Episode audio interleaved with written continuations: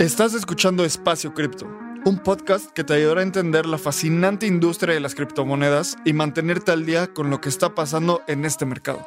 Este espacio cada día se vuelve más relevante y es fundamental continuar entendiéndolo. Aquí buscamos explicarte qué es Bitcoin, Ethereum y el increíble mundo de las criptomonedas de una forma clara y entretenida. Yo soy Lalo. Y yo soy Abraham. Ojalá disfrutes este episodio. Vamos. Venga. Hola, bienvenida, bienvenido, bienvenide a Espacio Cripto, el podcast de nuestra comunidad en el que aprendemos sobre cripto y Web3 directamente a las personas que están construyendo esta industria. Hoy vamos a hablar del arte en el metaverso, la arquitectura en el metaverso con Eduardo Dávalos. Tal vez, más bien, estoy seguro que es el primer arquitecto del metaverso o arquitecto en el metaverso que conozco. Y me encantó este episodio. Estoy amando esta serie de arte en febrero, Lalo. ¿Cómo viste el episodio? Me encantó. Creo que además de que Dávalos es una persona demasiado amena, fue el objetivo que habías usado anteriormente. Eh, también tiene muchísimo conocimiento de cripto, de comunidad y justamente de metaversos. Así que si eres una persona que te gusta el metaverso pero no lo entiendes completamente o no sabes qué metaversos existen, yo creo que este podcast es para ti, más allá de que también hablamos muchísimo de arte. Y Abraham, cuéntanos desde la perspectiva artística todo el contenido que grabamos hoy. Mira, durante todo el episodio vamos a ver, vas a ver como un juego de ping pong entre Lalo intentando hablar de cosas cripto y web3 en el metaverso y de mí intentando enfatizar y profundizar en la relevancia artística que tiene la arquitectura en esta nueva tecnología. Creo que algo que resume la importancia artística es como la obra de un arquitecto para verse realizada toma años. Puede que sea la bella arte que más se tarda en, en verse materializada. Recordando, las siete bellas artes son arquitectura, escultura, pintura, música, literatura, danza y cine. Entonces, un edificio puede tardarse años. tenemos la, por ejemplo, la Sagrada Familia, un edificio icónico en Barcelona, una catedral icónica, aún no se acaba y lleva en construcción desde el 19 de marzo de 1882. O sea, más de 140 años, literalmente. Ya va a cumplir 141 años. Pero ya también hasta es parte de la, del misticismo de ese gran edificio que, que, no se, que no se haya acabado aún. Y hablo esto porque en un metaverso un edificio puede cambiar en minutos, en segundos. Puedes demoler un edificio y poner otro, donde este concepto de demolición no existe, más bien es lo borras y pones un nuevo render, un nuevo diseño. Eso hace que la arquitectura en el metaverso sea un arte como ir a, cualquier tienda de arte y comprar un óleo, como comprar un canvas y empezar a diseñar ahí. Yo creo que va a ser una revolución creativa de los arquitectos y además en el metaverso no hay límites físicos. Entonces, si estás escuchando esto, eres arquitecto y en la universidad tus maestros te decían, eso es o muy caro o imposible de construir por los límites físicos, en el metaverso no pasa eso. Entonces, todo ese entendimiento del arte es algo fascinante desde mi punto de vista y justo lo hablamos con Dávalos. Cuéntanos, Lalo, ¿qué hablamos sobre Web3? sobre Web3 hablamos mucho de las diferencias entre metaversos, cómo poder entrar al metaverso y cómo lo puedes explorar. Creo que esto vale muchísimo la pena porque tal vez eres una persona que te compartieron este episodio porque eres arquitecto o arquitecta y quieres explorar más del metaverso. Yo creo que este episodio es muy introductorio para ti, para que entiendas cómo es que te puedes iniciar en el mundo de la arquitectura de metaversos. Y también te invito, persona que escucha regularmente Espacio Cripto, que le compartas este episodio a tu amiga, amigo, primo, tía, que es arquitecto o arquitecta, para que entiendan hacia dónde va la arquitectura. Porque sí, yo creo que siempre van a haber mejoras en el mundo físico, pero también está este nuevo ecosistema virtual en donde la arquitectura se va a desarrollar de una manera impresionante y estamos viendo solo el inicio de una manera distinta de hacer arte arquitectónico en el metaverso. Así que no es necesario que seas un experto o experta en el mundo de la Web 3, solo tienes que tener una mente muy abierta para entender nuevos conceptos. Y espero que este episodio también te sirva para que te inicies en la arquitectura de metaversos, porque yo creo que es el inicio de algo gigantesco. 100% de acuerdo. Entonces, vamos a empezar a escuchar este episodio y antes te quiero recordar, como dijo Lalo, súmate a la comunidad de Telegram. La puedes encontrar en t.me diagonal espacio cripto. Si ya tienes Telegram, busca Espacio Cripto en tu aplicación o en nuestro Twitter, arroba Espacio Cripto, y tenemos todos los links. También, el último favor, ponnos un review si nos escuchas en Apple Podcast, nos ayuda muchísimo. Reitea el episodio en cualquiera de las plataformas que escuches. Y vamos a escuchar el anuncio de Bueno, nuestro patrocinador para artistas en la Web3. Febrero es el mes de arte en espacio cripto y por eso hoy te vamos a hablar sobre Bueno. Bueno es el conjunto de herramientas de artistas para artistas que te simplificará el proceso para lanzar tus coleccionables digitales sin crear ni una sola línea de código. Las herramientas de Bueno se encargarán de todo este proceso, desde la creación del arte generativo hasta el minteo de tu arte. Además, te permite subir tu arte al blockchain con cero líneas de código Ofrece lógicas de minteo avanzadas como allow list, airdropear piezas, configurar regalías directamente en el blockchain y hasta generar formularios para recolectar la información de tus coleccionistas con Bueno Farms. En Bueno encontrarás las poderosas herramientas que necesitas para lanzar tu colección de arte digital, así que ve directo a bueno.art y entra al mundo del arte en la Web3. Hey, ¿qué onda? Bienvenida, bienvenido a un episodio más de Espacio Cripto. Y seguimos con la semana del arte. Ya tuvimos dos episodios con artistas de NFTs y ahora tenemos a un arquitecto de metaverso en el episodio del día de hoy. Y me encanta cómo es que este gran arquitecto hace sus cosas. Tocayo, ¿cómo estás? Dávalos, amigo mío. Muy bien, Lalo. Muy bien, muy bien. Contento de estar aquí. Este, ya tengo rato formando parte de la comunidad de Espacio Cripto y me da mucho gusto que me hayan invitado en esta ocasión. Dávalos, pues creo que a mí me emociona este episodio porque luego soy un clavado en temas que van más allá de la economía y que van más allá de, de cripto. Y este episodio ya lo llevamos platicando un par de semanas y al final se terminó de cuadrar durante Design Matters México, que fue hace un par de semanas en la Ciudad de México, después hubo una fiesta en las oficinas de Bueno y Dávalos y yo empezamos a platicar de la relevancia de la arquitectura y un poco a filosofar y yo a entender qué era la arquitectura y cómo, cómo en un metaverso está representada cuando hay que construir espacios sin limitaciones físicas, que me parece increíble y fascinante y ahorita vamos a hablar un poquito más de eso. Primero quiero empezar que nos... Primero que empezar, cuéntanos, ¿cómo iniciaste en el mundo de Web3 y a qué te dedicas hoy en la Web3? Ya, pues es una historia un poco curiosa. Digo, yo soy arquitecto de profesión, estudié arquitectura. Eh, mi enfoque como arquitecto siempre fue orientado hacia la creación de 3D, ¿no? O sea, siempre en la universidad yo era el, el, güey que vendía renders, el que hacía los renders así hiperrealistas. Entonces siempre fui afín a, esa, a, a las computadoras y al modelado 3D, ¿no? Me graduó, empiezo a trabajar en diseño, en construcción también. Estuve construyendo en la ciudad de Monterrey. Este, y anduve ahí tres, cuatro años haciendo casitas de pitas. Cuando llega la pandemia, mocos, se acaba la obra, me quedo sin trabajo. Eh, y pues a rascarle, ¿no? Entonces, con esa, esa inercia que traía la universidad, como de lo, digital y la programación y todo ese rollo, me meto a trabajar en una startup en la que lo que hacíamos era automatización de diseño arquitectónico. Eso estaba bien interesante.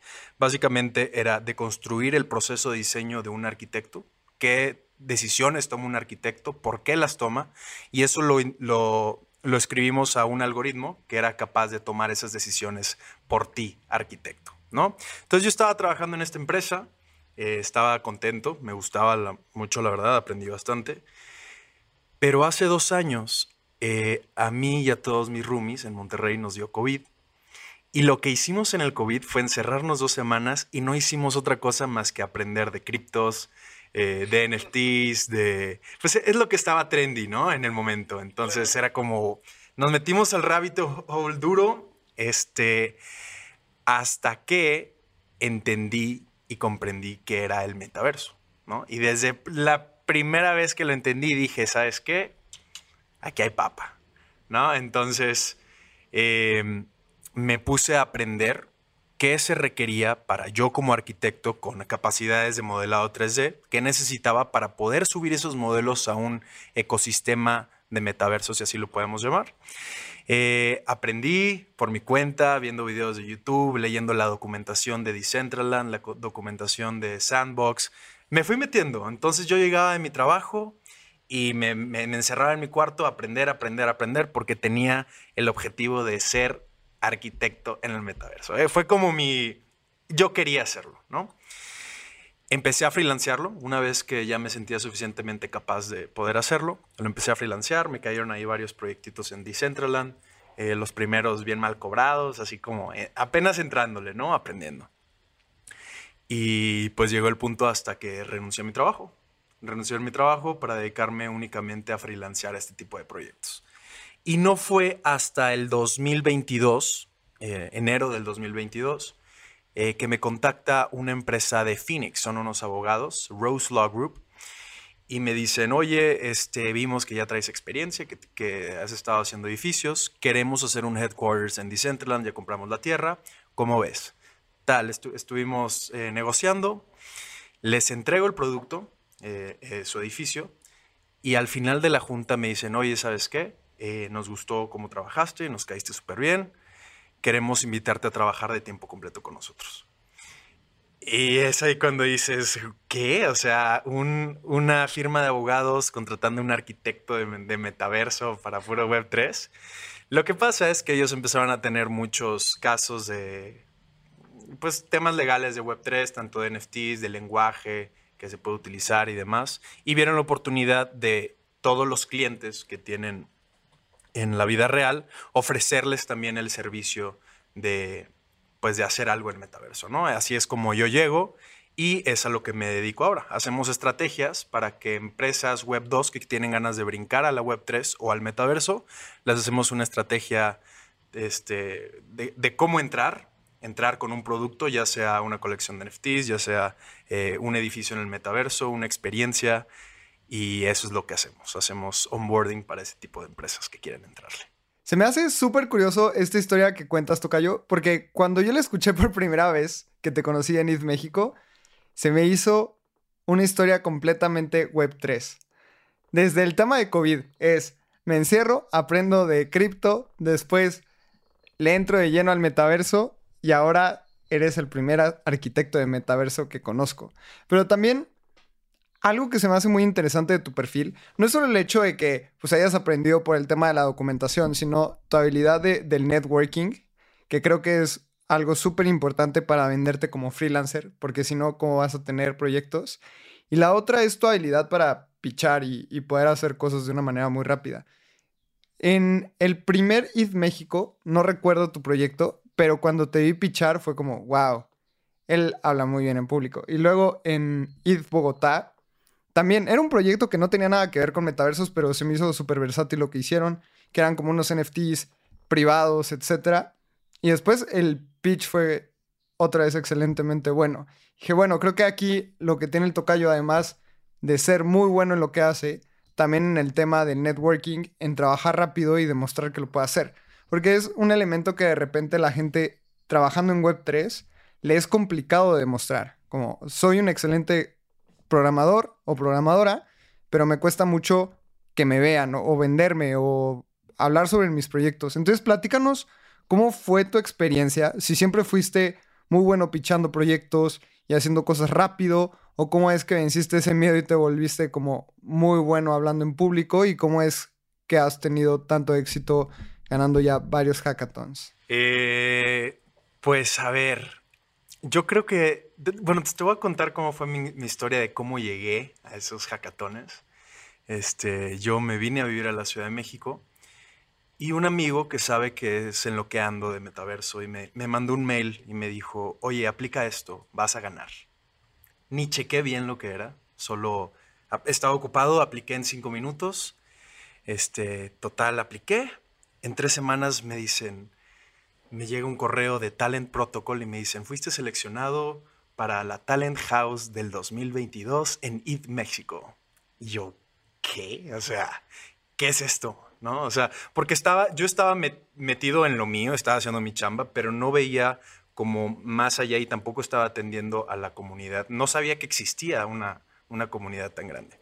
Entonces me dicen, ganaste y te vas a IT México. Y yo, oye, perdón, pero ¿qué es IT México? Me dicen, no, pues un hackathon. Y yo, ¿qué es un hackathon? O sea, no tenía ni idea. Este, pues ya, total, gané y pues llegué a México sin conocer a nadie, absolutamente a nadie. Eh, no conocía nada del mundo de Web3. O sea, es, es, curioso porque en el mundo real o con mis amigos, aparentemente yo soy una persona que está metida en el medio, ¿no? Que sabe lo que está pasando en Web3. Pero cuando llegué ahí, Lalo, Abraham, me di cuenta que no sabía absolutamente nada. Me sentí, uf, me sentí rebasado de una manera abismal por el conocimiento de las personas que estaban a mi alrededor, al grado que yo dije, ¿qué estoy haciendo aquí? O sea, ¿qué estoy haciendo aquí y qué voy a participar? O sea, tengo un perfil interesante de modelador, de arquitecto de metaverso, pero ¿qué le voy a aportar yo a estas personas? Fue ahí donde me detuve y dije, ¿sabes qué? Si para algo soy bueno, es para decir tonterías y hacer, y hacer reír a la gente y llegar y con una sonrisa y empezar a platicar con, con desconocidos. Y a eso me dediqué. A eso me dediqué en todo It Global. Empecé a conocer a todos, llegaba con las mesas, hey, ¿qué onda? Pa, pa, pa, pa, pa. Este, el equipo ganador. Y les echaba porras a todos, ¿no? A final de cuentas, este, me conseguí un equipo de último minuto. Hicimos un proyecto eh, interesante. Y la, la habilidad de hablar en público, pues yo di, durante la carrera yo di muchas clases, clases de modelado 3D, de, de programación para generación de modelos 3D. Entonces yo creo que es por eso que puedo, como, puedo demostrar seguridad hablando, hablando enfrente de gente, ¿no? Y pues en los hackatones tuve la fortuna de coincidir con muy buenos equipos, equipos muy completos, donde siempre había a fuerzas dos backends, un frontend, y yo estaba como, eh, pues de todo un poco, ¿no? Como product designer, haciendo el networking, y ir, irle a hablar a los sponsors, eh, aparte de todo el, lado visual, ¿no? Y después de esto ya me encuentro, empiezo a conocer a toda la gente que está involucrada en la comunidad de Web3 y, y pues bueno, creo que ya, ya estoy dentro de, de la comunidad, ya formando parte de ella esto que cuentas, Dávalos, es. Para mí es una de las cosas más estimulantes en cualquier área de conocimiento. Y es. resuena mucho con mi forma de pensar, porque es una. un acercamiento casi que socrático al conocimiento, que es yo solo sé que no sé nada, ¿no? O sea, de repente crees saber muchísimo y llegas a un punto y dices, wow, no tengo idea. Siempre cuento la historia de un amigo cuando, cuando yo trabajaba en Bitso hicimos una, un webinar para que toda la empresa entendiera más a profundidad de Ethereum y mandé una encuestita por Slack diciendo, ¿qué tanto sabes de Ethereum, no? Y había dos respuestas. Sé, o sea, me siento sólido con mi conocimiento. Bueno, como tres. Me siento sólido con mi conocimiento, sé las bases, pero no mucho, no sé nada. Y un amigo, Ciedrix, puso, sé lo suficiente para saber que aún no sé mucho que se me hizo la respuesta más insightful del mundo, ¿sabes? Porque ese abordaje hacia, hacia cripto es lo que, lo que lleva a entrar al rabbit hole. Entras, no sé, diciendo, ah, el metaverso, va, va, va, órale. ¿Dónde está Decentraland? Perfecto. ¿Y cómo compro? Mana. Ah, ok. O sea, un token fungible. Y ya, de ahí te perdimos, ¿no? Y quisiera que nos cuentes ahora un poco más de tu, de tu trabajo y de tu craft. Porque esta es la semana del arte, bueno, el mes del arte en Espacio Cripto. Febrero es el mes del arte. Y ya trajimos a dos personas que hacen, bueno, a dos, tuvimos dos episodios de gente que hace arte gráfico, o sea, Bure, que es un súper grafitero y diseñador, Violeta y Gaby, que están lanzando Acme. Y te quisimos traer a ti porque la arquitectura es otro tipo de arte. Dentro de las siete bellas artes, la arquitectura es una de las de, las, de, esas siete bellas artes. Cuéntanos un poco más de tú como arquitecto. ¿Por qué decidiste estudiar arquitectura y también te consideras un artista o, qué te consideras? Eh, definitivamente me considero un artista. Eh, la manera en la que se produce la arquitectura es muy similar a cómo se llevan muchos proyectos de diseño. Eh, y siempre está el factor, em, el factor del ego de, quien produce, que, muchas veces potencia esa, esa, creatividad. ¿Cómo llegué yo a ser arquitecto? Yo supe que, era que quería ser arquitecto desde los ocho años. Yo era un adicto a los Sims 2 tenía las casas más perras, ajá, las casas más perras, la familia más disfuncional que pudiera existir, pero su casa estaba perra. ¿No?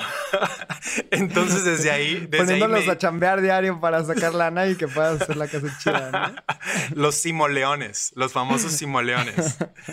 Entonces desde ahí yo de morrito decía, ¿sabes qué? Yo quiero ser arquitecto. Después tuve ahí como un... Siempre me, me llamó la atención el lado artístico, me gustaba también como la poesía y, ese tipo de cosas. Me, cuando estaba a punto de decidir la carrera, estaba entre medicina o arquitectura, ¿no? Y haciéndole caso a mi yo interior y a, mi lado creativo, dije, ¿sabes qué? Aquí, arquitecto. Em, ¿Y cómo, cómo es el trabajo de un arquitecto del, metaverso o cómo es mi craft? Pues mira, no es muy diferente del, de, la arquitectura del mundo real. O sea, los arquitectos siempre tenemos que estar modelando 3D, ¿no? Y, una vez que tienes esos modelos 3D, tú puedes convertirlos a cierto formato que sea legible para metaverso, ¿no? Eso es la, como la parte eh, visual, lo que puedes ver, el edificio que tú puedes estar experimentando en metaverso. Pero luego hay otra parte muy interesante que es la parte de coding. ¿Qué sucede en ese edificio? ¿Qué sucede si el usuario llega y le pica esta puerta? ¿no? ¿Cómo generas una interacción y una experiencia que no sea únicamente el estar en un edificio? Que el estar en un edificio es algo de lo que, de lo que más me impresiona como arquitecto del metaverso. Digo, hay otros creadores de, de edificios en el metaverso, pero no todos son arquitectos. Y yo puedo entrar a edificios y decir, ¿sabes qué? Este no es de un arquitecto. Así como cuando tú entras a una casa y, bueno, sabes que entre arquitectos e ingenieros siempre ha habido como una rivalidad y tú ves una casa que tal vez está bien construida estructuralmente, pero el diseño hay cosas que no hacen sentido, ¿no? Una puerta que tiene una altura medio extraña o un escalón que te lleva a la nada.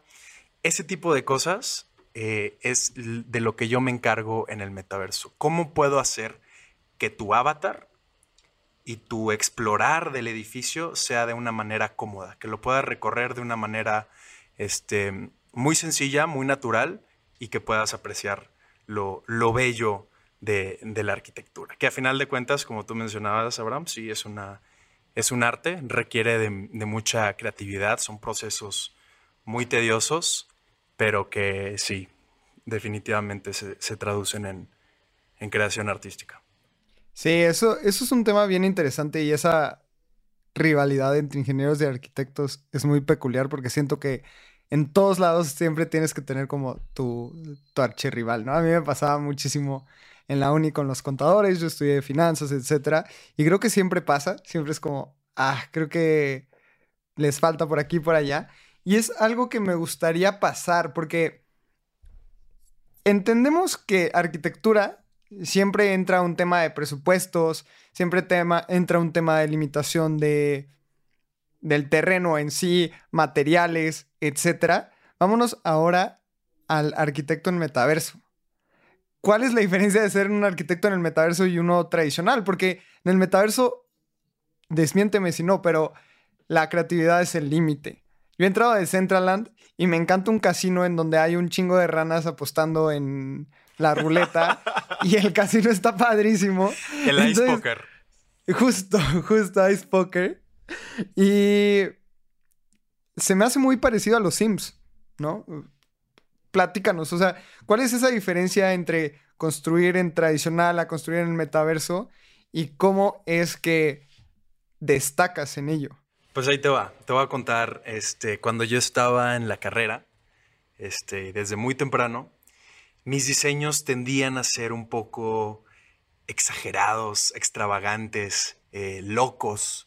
Todos los maestros me decían que eso o era muy caro de construir o de, o de plano no se podía construir, así como no existe Tocayo, te pedí una casa de Infonavit y tú me hiciste un palacio, ¿no? Exacto, ¿no?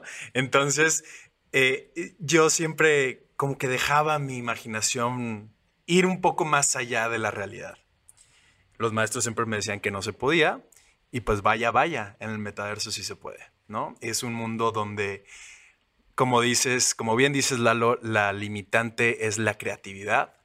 Tú puedes hacer cualquier tipo de modelo 3D y emplazarlo en un entorno de metaverso. Ojo, sí existe un límite. Existe un límite de la capacidad de renderizado del motor que se esté utilizando. Eso normalmente se traduce en la cantidad de polígonos que existe en tu, en tu modelo 3D.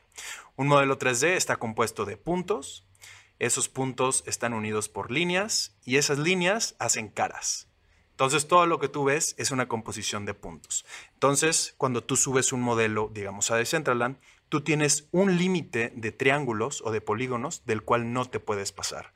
Entonces podría decir que ese es la única limitante que tenemos en el metaverso. Eh, y esto se rige de esta manera. Por ejemplo, en Decentraland, si tú tienes una parcela en la cual vas a construir, únicamente puedes incluir 10.000 polígonos. Si tienes dos, puedes incluir 20.000 polígonos y así te vas. ¿No?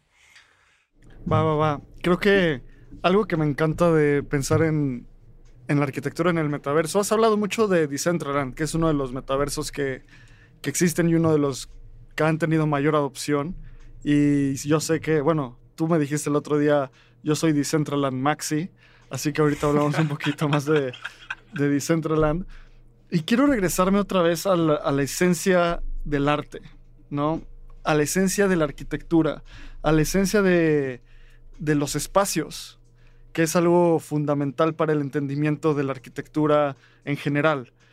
Eh, pensando en, la arquitectura como arte, yo puedo pensar en ciudades que son preciosas a diferentes escalas. Si tú ves una foto de París en un helicóptero, está finamente trazada con esta clásica arquitectura parisina que son como cuadras literalmente y en esas cuadras son hay patios centrales eso es muy europeo no también en Moscú eh, en muchas ciudades es similar. Vas a, Nueva York, a Manhattan, y la arquitectura es algo como mega arquitectura, o sea, rascacielos por todos lados. Vas a Brooklyn y es diferente. Y luego hay cosas que, arquitectura que un edificio puede ser precioso, pero puede que esté un poco disociado de la realidad que, le, que lo rodea, ¿no? Un poco distópico. Se me viene mucho a la mente, no sé si distópico, pero disonante más bien. Se me viene mucho a la mente Casa Wabi en, en Puerto Escondido, que es una estructura bellísima, pero muy antinatural, ¿sabes? O sea, nunca habría algo así en, en Puerto Escondido, en la playa, en cerca de cerca de pues, la, la montaña, ¿no? Quisiera que nos, que nos cuentes entender los básicos. ¿Qué es la arquitectura per se y por qué es un, o sea, es una bella arte? Ok, pues hay que entender que la arquitectura existe en tres escalas distintas, ¿no? Podemos contemplar esta arquitectura urbanística en la que vemos cómo las ciudades se entrelazan, justamente lo que mencionabas, Abraham, de las calles, cómo estas calles conectan, cómo generan cuadras y cómo se generan este, neighborhoods alrededor de ellas, se me fue la palabra en, en español, barrios, perdón, cómo se generan barrios y cómo todo ese tejido de calles conforma la arquitectura de una ciudad. Después tenemos la escala arquitectónica, que es dentro de un edificio, cómo los espacios se van comunicando unos con otros, ¿no? ¿Qué haces tú con el usuario? ¿El usuario a dónde llega? ¿Cuál es el siguiente paso? Después, ¿qué necesita el usuario? Esa es la segunda escala. Y existe otra tercera escala, que es la escala más relacionada a la arquitectura interior y más relacionada también como a las sensaciones, ¿no? Cómo tienes a una escala uno a uno cosas que puedes tocar, cosas que puedes sentir, el factor de la luz, el factor del sonido, todo eso empieza a ser importante para, para conformar todo un concepto de arquitectura. Y tienes que contemplar las tres, ¿eh? O sea, no, no por ser urbanista te vas a...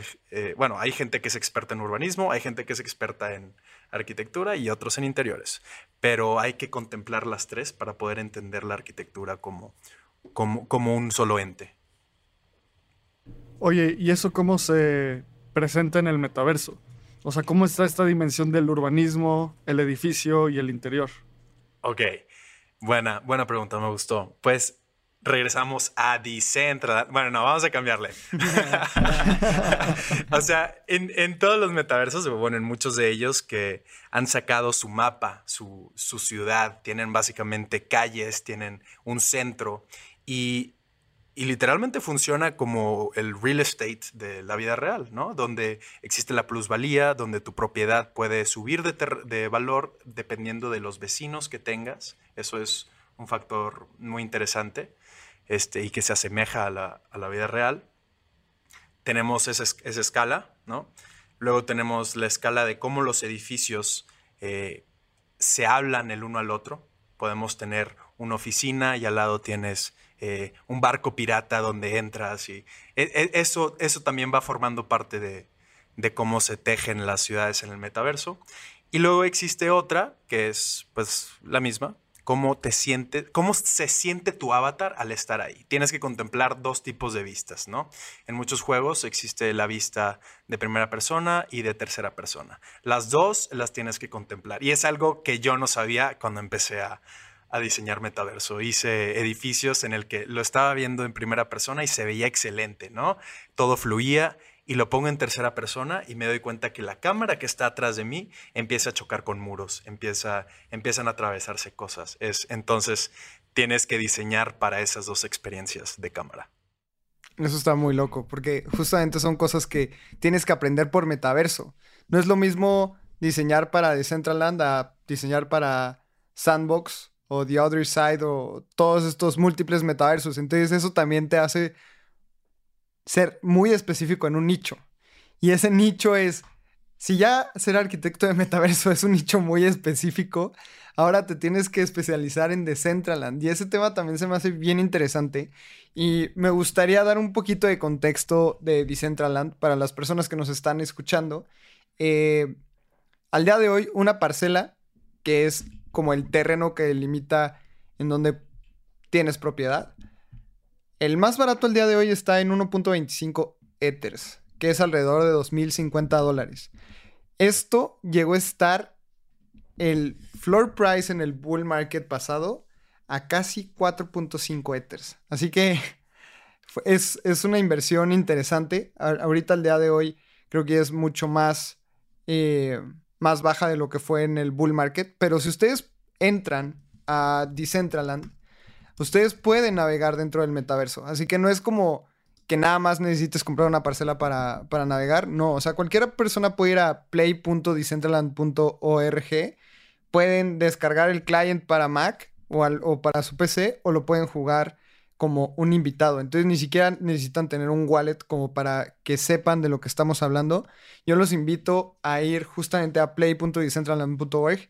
Entren como un guest y Tocayo, dinos a dónde podemos ir para ver tu arte. Esto se me haría muy interesante para que la gente pueda ir y decir, ok, esto, esto lo diseñó el arquitecto de metaversos del episodio con Espacio Cripto. A ver, pues... Em, pues tiro una alfita, tiro un eventito que va a haber o qué. Venga. el, dale, dale. El, 14 de febrero, no sé si conozcan, obviamente conocen a CryptoReud a, a y a Monse, eh, que son esposo y esposa. Eh, vamos a celebrar su matrimonio en el metaverso.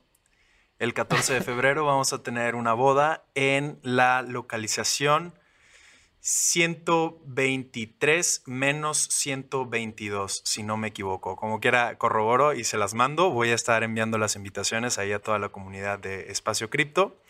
Eh, vamos a hacer su fiesta en el metaverso. No es la primera que hacemos, no es la primera boda que hacemos en el metaverso, pero ahí van a poder ver el 14 de febrero un, uno de los edificios que he hecho.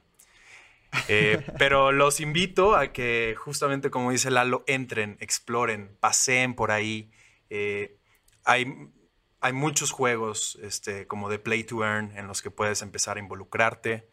Em, no, como dice Lalo, no necesitas tierra para poder entrar. Necesitas tierra para poder poner algo ahí, ¿no? Y ese es mi trabajo. O sea, mucha gente compró tierra ahí, este, no sabe cómo poner cosas, pues esa es mi chamba. Ah, sí, un poquito más de, contexto. Si van a Google y buscan Decentraland Map, justamente hay lugares específicos en Decentraland. Entonces está el Fashion Street. Si te gusta el fashion, ahí Gucci justamente había anunciado que tenía su parcelita. Está Vegas City. Está Dragon City, Dragon Kingdom. Uh, University, Decentraland son barrios. Es algo bien padre. Son, son como barrios. Y cada barrio es una DAO en el que se decide qué va a pasar con la tierra, cómo la van a sacar a la venta, qué, qué tipo de edificios va a haber. Entonces, dentro de esta ciudad virtual que generan, existen los barrios y los barrios están controlados por DAOs. Decentraland en sí está controlado por Decentraland Foundation, que es una DAO que, pues, que patrocina proyectos y que toma decisiones de, de, qué ocurre ahí. Está ah, impresionante. y, otro alfa, ya acaban de anunciar que no vas a necesitar comprar tierra para poder tener algo. O sea, si tú compras tierra, vas a poder tener tierra en ese metaverso global, ¿no? Donde están todos. Pero si compras un dominio de Decentraland, un nombre de Decentraland, vas a tener acceso a una parcela privada de seis a un territorio de seis parcelas de manera privada. Wow.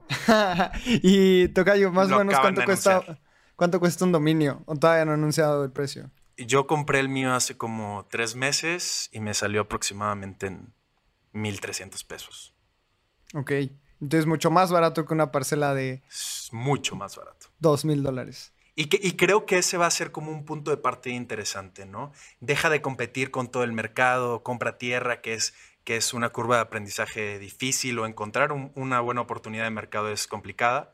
Compras tu nombre, el nombre de tu marca y tienes tu, metaverso privado basado en Decentraland. Entonces, yo creo que es, es una buena noticia.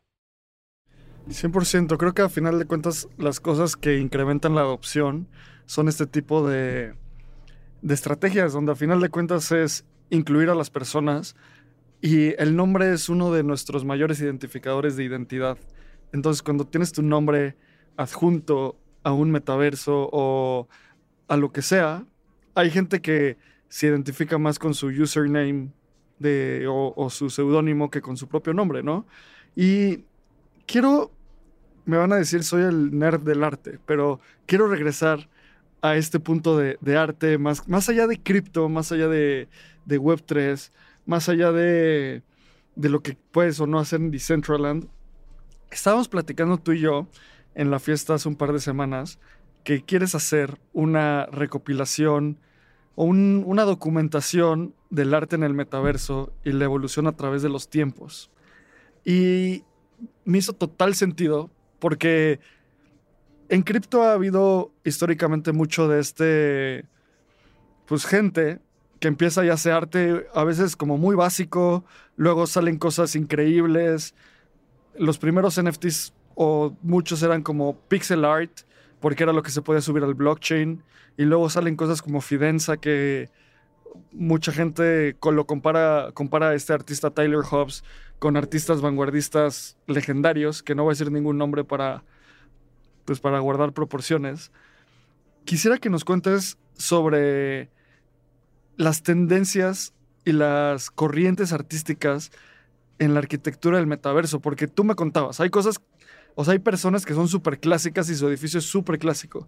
El headquarters de Kraken es un pulpo rendereado en 3D con los, los tentáculos gigantes, o sea, la imaginación es tu límite, pero también eso puede ser, pues desde generar un cubo ahí y que funcione hasta generar algo con mucho craft.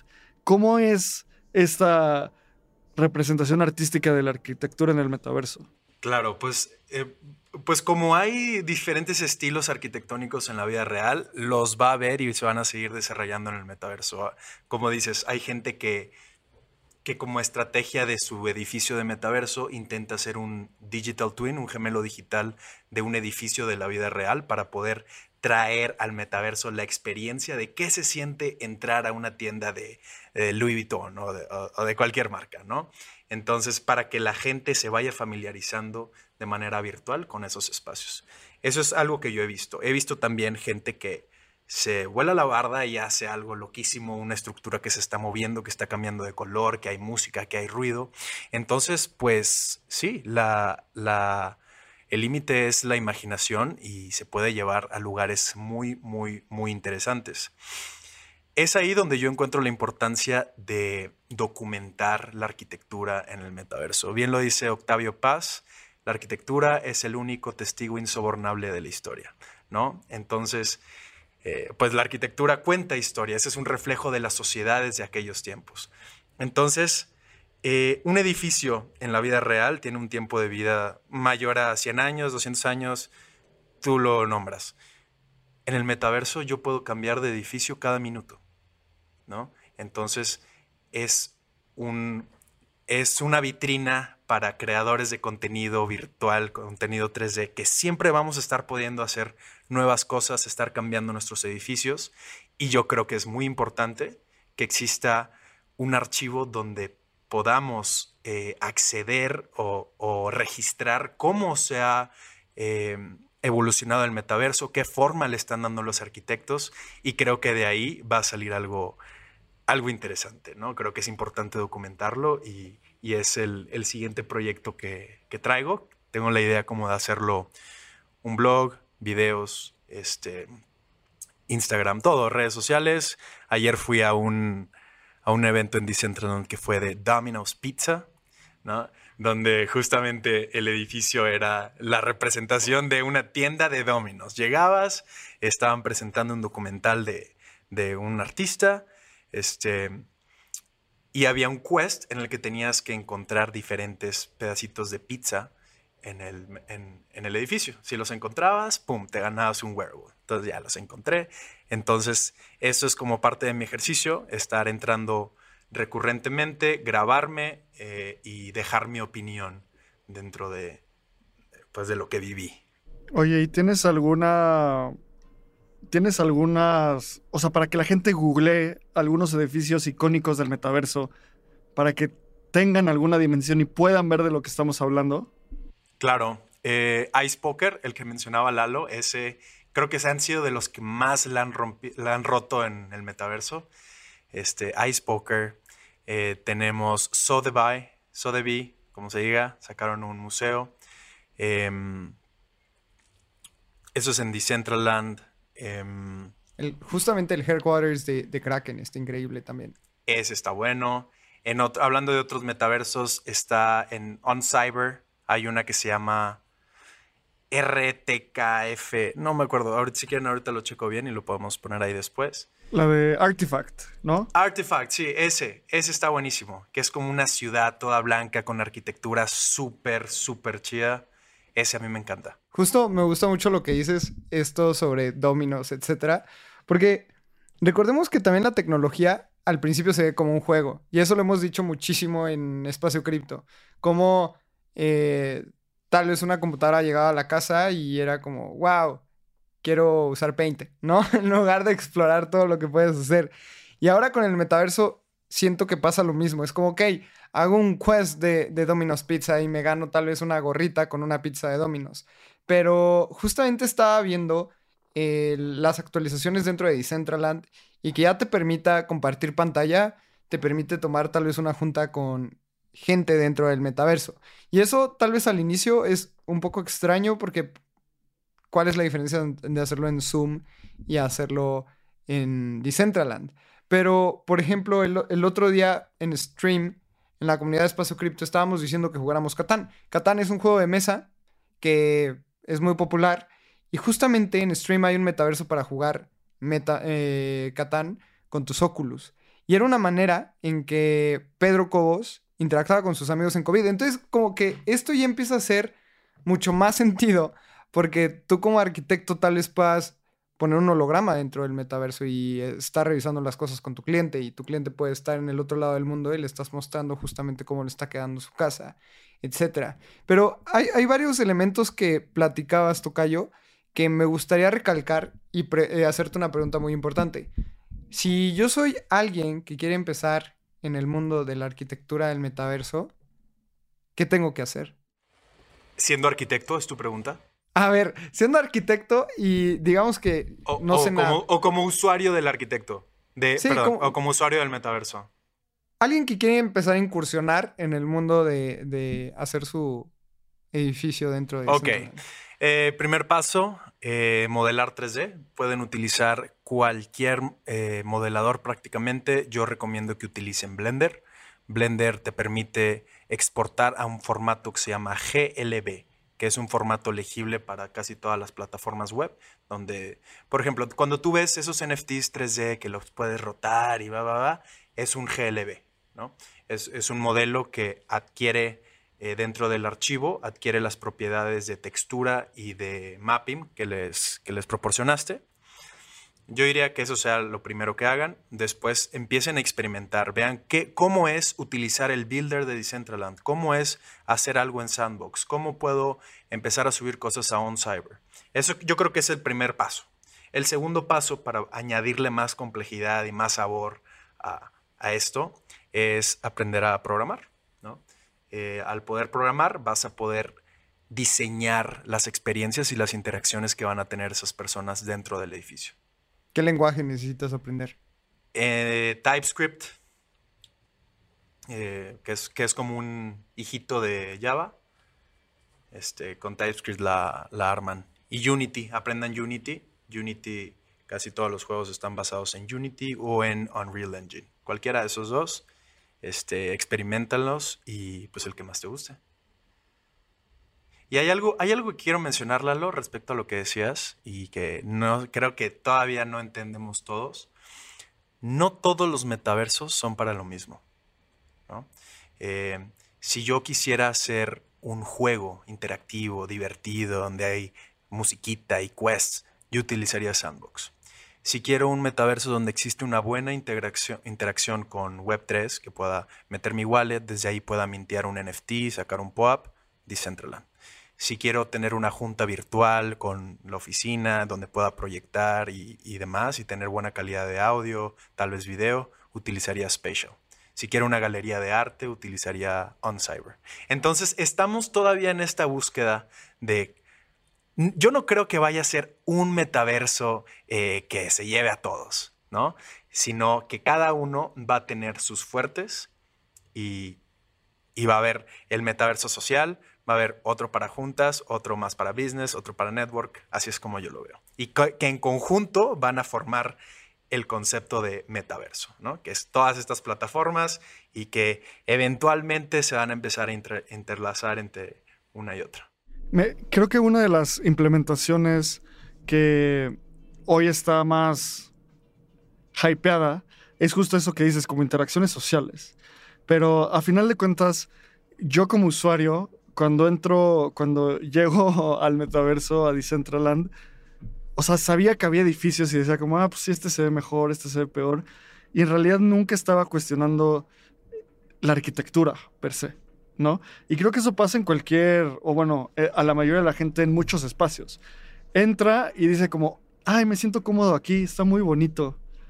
Y, y va a otro lugar y dice como, oye, está medio incómodo, o sea, no es lo mismo estar en un hotel diseñado por un arquitecto, no sé, con mucho renombre y muy bien pensado, a ir a un Holiday Inn, ¿sabes? Que todo el, todo el respeto posible a Holiday Inn es un gran hotel, pero pues es un, edificio muy, muy, muy, muy tradicional.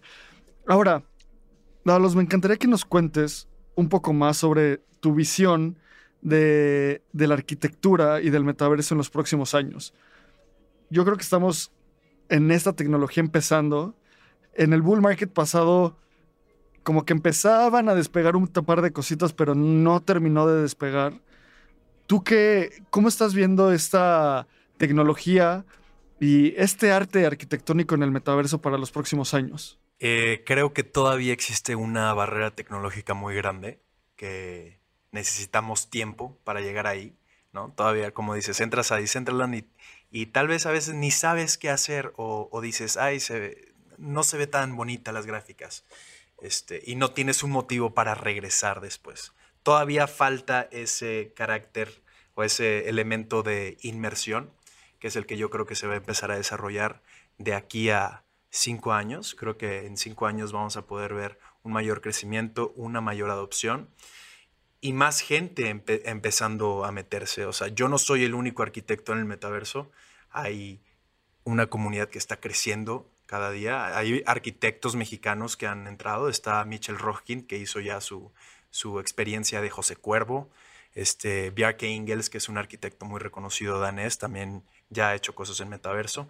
Creo que poco a poco, mientras se vaya popularizando eh, este concepto de metaverso, vamos a empezar a ver más arquitectos uniéndose, porque honestamente es muy diferente diseñar en metaverso que diseñar en, vida real. En vida real, para ser honesto, yo estaba un poco cansado de lidiar con plomeros, carpinteros, eh, albañiles. Es, es pesado, ¿no? En el metaverso es un poco más relajado y como arquitecto a mí me satisface mucho poder ver mis creaciones locas hechas realidad y que la gente, que la gente las está viviendo. Creo que me encanta hablar de esto, de este punto que es un factor fundamental para la evolución de la arquitectura como arte. Un arquitecto se tarda un par de años en ver su obra realizada en el mundo físico. O sea, su canvas, su lienzo, es el mundo real, ¿no? Y puede empezar teniendo planos preciosos y renders increíbles, pero el, el objeto realizado tarda años. Un fotógrafo se puede tardar, no sé, un par de minutos, horas, días, tal vez haciendo una fotografía. Pero la cantidad de output o la cantidad de arte que se puede generar siendo arquitecto tiene una velocidad mucho más baja. El metaverso cambia eso por completo. O sea, imagínate tener un, una parcela de Frank Lloyd Wright o de Alberto Kalach o de cualquier arquitecto famoso y sea como, me encanta diseñar, me encanta hacer renders, me encanta hacer modelos 3D, una vez al mes voy a poner ahí mi arte. Y es mi tendencia y va a ir, mutando. Entonces, eso va a ser un cambio fundamental al arte de la arquitectura en los próximos años. Yo creo. Y creo que ya está empezando a pasar. Como dices, eh, un edificio en el metaverso puede cambiar en minutos. Así es. Y, creo que no solamente cambia la manera en la que se practica hacia el metaverso, creo que también existe espacio para que cambie a la hora de diseñarse arquitectura de la vida real. ¿no? En vez de tener una junta donde vemos planos, donde vemos un render, ¿qué tal si tú le dices a tu cliente, ok, entra a este link, este, en este link vas a poder explorar el diseño que acabo de hacer para tu futura casa. ¿Te gusta? ¿No te gusta? ¿Qué cuarto quieres que cambie? ¿De qué color quieres esta pared? Entonces creo que este tipo de tecnologías nos va a permitir a nosotros arquitectos acortar nuestro proceso de diseño, que, que, que es muy tardado cuando cuando es rebotar con clientes, siempre existe, pues que sí, me gusta amarillo, no, mejor lo quiero rojo, ¿no? Metes al cliente en su casa virtual antes de que, de, que la habite. Y eso creo que hay mucho poder ahí. Eso está bien interesante y también como toda esta evolución del metaverso. Recuerdo 2018 y los quiero posicionar. Estaba dentro de la librería de la universidad en donde estaba estudiando y justamente leí Decentraland, el metaverso y yo, wow, no entiendo qué es esto. justamente, sí, no, era, era el white paper. Justamente se había vendido el ICO de, de, Decentraland, del token de Mana, se vendieron 25 millones de dólares, creo que se acabó en menos de 30 minutos y era algo súper esperado. Y me acuerdo leer el white paper y decía, esto es una locura, esto no se va a poder llegar en los próximos 10 años. Y ahorita estamos viendo lo que ya es el metaverso y es una realidad que sigue todavía sin, descubrir el potencial, pero es demasiado atractivo. O sea, todas estas ideas que estamos platicando después de que ves Ready Player One y ves algo más materializado o, alguna proyección de lo que puede llegar a ser, tiene demasiado sentido porque también el mundo va a estar mucho más interconectado. Y esas son de las cosas que se me hacen muy interesantes. Cuando la gente dice, es que la tecnología está terminando con los trabajos. justamente ayer fui a cenar con mi hermana y le enseñé ChatGPT y era como, no, es que esto está tan impresionante que nos va a sacar de trabajar. Y es como, no, tal vez un arquitecto ya va a estar mucho más enfocado en metaverso y los, los trabajos nada más se van a transformar justamente para solventar necesidades que se van creando con tecnología. Y eso es de las cosas que más me emocionan del ecosistema cripto, blockchain, web 3 y cómo se intersecciona con el arte. Porque en ese momento que yo leía el white paper, era como, vas a poder escoger una parcela. Y cuando vi el mapa y vi el distrito de Las Vegas con el Red Light District y el Fashion District, yo decía, yo quiero mi parcela entre esos tres, porque la gente va a estar como loca en Las Vegas, etc. Y yo creo que en algún momento se va a materializar de una manera increíble como Ready Player One. Así que, Tocayo, me encantaría saber también cómo es este tema de contratar un arquitecto de metaverso para diseñar mi parcela. Porque justamente Abraham y yo estábamos mensajeándonos ahorita y me dice, güey, ya quiero tierra en el metaverso. Y le dije, yo también ya estoy viendo mi parcela. Pero esto que platicas, al menos para mí, que yo no soy, yo no sé nada de arquitectura, pues voy a comprar una parcela y no sé cómo construir. Entonces, ¿cómo es que funciona este tema de contratar a alguien como arquitecto de metaversos? Pues funciona como cualquier arquitecto, o sea, mi experiencia no ha sido muy distinta a la de trabajar con clientes reales. Es básicamente qué quieres, qué quieres lograr, eh, cuáles son los objetivos de tu tierra. ¿Quieres que sea una galería? ¿Quieres que sea una experiencia? ¿Quieres representar una marca? Eh, y en base a eso se hacen propuestas de diseño. Esas propuestas de diseño se presentan ante el cliente y vamos rebotando, vamos rebotando el diseño. Yo lo manejo, em, hago aproximadamente cuatro revisiones. Con esas cuatro revisiones son más que suficientes para sacar un modelo 3D que sea suficiente, que sea, pues con, el que los dos estemos satisfechos. ¿no? Entonces es, es muy parecido. Eh, y, y, por eso me gusta, porque sigo haciendo lo que, lo que sé hacer solo con un giro digital, que también me, encanta. eso está buenísimo y me encantaría saber el tiempo de implementación. O sea, sé que depende mucho de la dificultad, pero más o menos en cuánto terminas un proyecto. Mm, yo le doy para terminar un proyecto ya con algún, con, con interacciones, con código, dos meses. Si es únicamente el edificio, hermano, te lo puedo sacar en dos semanas. Venga, pues de una vez vamos a poner a el headquarters de Espacio Cripto en caliente. Es que sí estaría bueno. imagínate todas esas, eh, los meetups al que pues ustedes tienen audiencia en Latinoamérica, en todas partes de México. La mayoría de los meetups son aquí en la Ciudad de México. Pues brindarles un espacio para que la gente pueda entrar y ver este y ver la plática en live stream. Eso podría estar súper interesante. Venga, ya. Vamos a comprar tierra tú también eres real estate agent del metaverso, ¿verdad? En, en OpenSea. Y quiero ir cerrando con. Siempre cuento esta historia de un muy buen amigo que tengo, que me, cuando hablamos del metaverso me dice como, oh, a ver, no se compliquen. Vean Ready Player One, eso es, construyan eso. ¿Qué tan difícil puede ser? Y yo como, pues, o sea, lo hice como muy sarcásticamente, ¿no? Porque hay muchas tecnologías que se intenta moldear el futuro, cómo se van a ver. O sea, la inteligencia artificial, ahorita me estoy echando un libro porque dije, tengo que entender para dónde vamos. Y hay tantas interrogantes en esa tecnología de la inteligencia artificial, pero en el metaverso es, vean esa película, lean Snow Crash, eso es lo que hay que construir. No hay más, ¿no? Justo tengo un un newsletter, vayan y suscríbanse al newsletter de Espacio Cripto donde hablo como cuál fue el primer metaverso.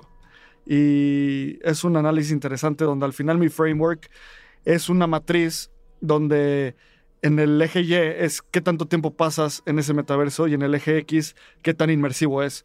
Ahorita estamos platicando nosotros en Zoom en un metaverso, o sea, y el nivel de inmersión es que podemos escuchar y podemos ver pero no podemos sentir, no podemos oler, no podemos tocar. Y eso cada vez va cambiando, ¿no? Con eh, los trajes épticos, no sé si esa, esa, fue la... Tra ápticos, perdón, esa es la traducción correcta, donde puedes agarrar cosas en el metaverso y sientes en el guante que, que lo estás tocando. A ver, esto es tecnología. Y cuando algo es tecnología es un problema técnico. Y si los humanos somos buenos resolviendo algo, son problemas técnicos. Somos pésimos resolviendo problemas sociales y problemas políticos. Así que ese es otro tema. Pero desarrollando tecnología, somos la mejor especie conocida en el universo que puede hacer eso. No sabemos que haya más allá. Pero bueno, ya me estoy clavando mucho en estas ideas. Dávalos, quiero agradecerte infinitamente porque tu conocimiento en este tema, en el arte de la arquitectura, en el metaverso, es algo súper valioso para la comunidad. Igual ahí estás en la comunidad de Telegram de Espacio Cripto, luego mandando pepes y edificios del metaverso. Entonces, eh, es un, una plática muy amena. Y quiero cerrar, como todos los episodios de Espacio Cripto, preguntándote, si tú pudieras decirle algo a Satoshi Nakamoto, la persona, grupo de personas, ente, no se sabe, que creó Bitcoin, ¿qué le dirías? La porra te saluda. No, no es cierto. Eh, no, totalmente positivo. Este, creo que, wow, crearon algo, algo que va a cambiar la manera en la que se moldean nuestras sociedades. Y gracias, yo le diría gracias por hacer esto posible, por darnos la oportunidad de organizarnos de una manera distinta y gracias por darme a mí la oportunidad de, cumplir mis sueños en el metaverso. Tocayo, qué buena respuesta. Muchísimas gracias por eso. Y también platícanos cómo la gente te puede encontrar, cómo te pueden contratar, cómo pueden ver tu portafolio, cómo pueden hablar contigo. Claro que sí. Instagram eh, me pueden encontrar como Metaverse Architect, guion bajo. En Twitter estoy como Metaverse Archi, guion bajo. Em, me encanta el Metaverse Archie. Es como super mexa. Mi Archie del metaverso. es que no cabía el. No me dejó ponerlo completo. Entonces. es muy buen handle. Tocayo, creo que disfrutamos muchísimo este episodio contigo. Ojalá podamos hacer más en un futuro. También recuerden que en muchos eventos presenciales en Ciudad de México de la comunidad de Espacio Cripto, que normalmente son en el hub, el tocayo vive como a tres cuadras, así que Dávalo siempre está en esos eventos cuando puede y si quieren interactuar con él también es bien chido, así que es, es alto y si están viendo su foto es muy reconocible, así que pueden ir directo y hablar con él. Y normalmente está muy involucrado en la comunidad, también es una persona como súper alcanzable y que le puedas mandar un mensajito, así que si tienes cualquier duda, si quieres cotizar también tu, tu parcelita en Decentraland y que te haga el edificio que siempre soñaste, em, contáctalo y creo que vale muchísimo la pena. Tocayo, muchísimas gracias por estar por acá. Recuerden también, justamente lo que decía Abraham, tenemos un newsletter en donde escribimos tres veces a la semana. Los lunes sacamos noticias, los martes Abraham y yo sacamos un newsletter y la comunidad los jueves, así que suscríbanse al newsletter de Espacio Cripto para recibir todos esos emails en tu correo directamente, completamente gratis. Síguenos en nuestras redes sociales. Estamos como arroba espaciocripto.eth en Twitter. Abraham está como AbrahamCR. Eh, yo estoy como Lalo Cripto. Y muchas gracias, Arki. Eh, nos escuchamos en el próximo episodio que grabemos juntos. Ojalá esta no sea la única vez que grabemos. Y nos escuchamos en el próximo episodio. Muchísimas gracias. Muchísimas gracias a ustedes. Les mando un abrazote.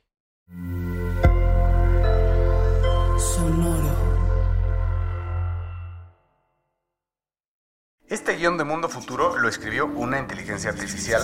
Imagina un mundo donde la tecnología se convierte en una extensión natural de nuestras vidas. Donde cada experiencia se eleva a niveles inimaginables de simplicidad. Un mundo donde los límites se desdibujan y las ideas se hacen realidad con un solo toque. El mundo cambiará más en los próximos 10 años que en los últimos 100. Yo soy Jorge Alor. Yo Mario Valle. Y yo Jaime Limón. No te pierdas Mundo Futuro, el principio del fin. Disponible en cualquier plataforma de podcast. Mundo Futuro, Mundo Futuro. It's time for today's Lucky Land horoscope with Victoria Cash. Life's gotten mundane, so shake up the daily routine and be adventurous with a trip to Lucky Land. You know what they say. Your chance to win starts with a spin.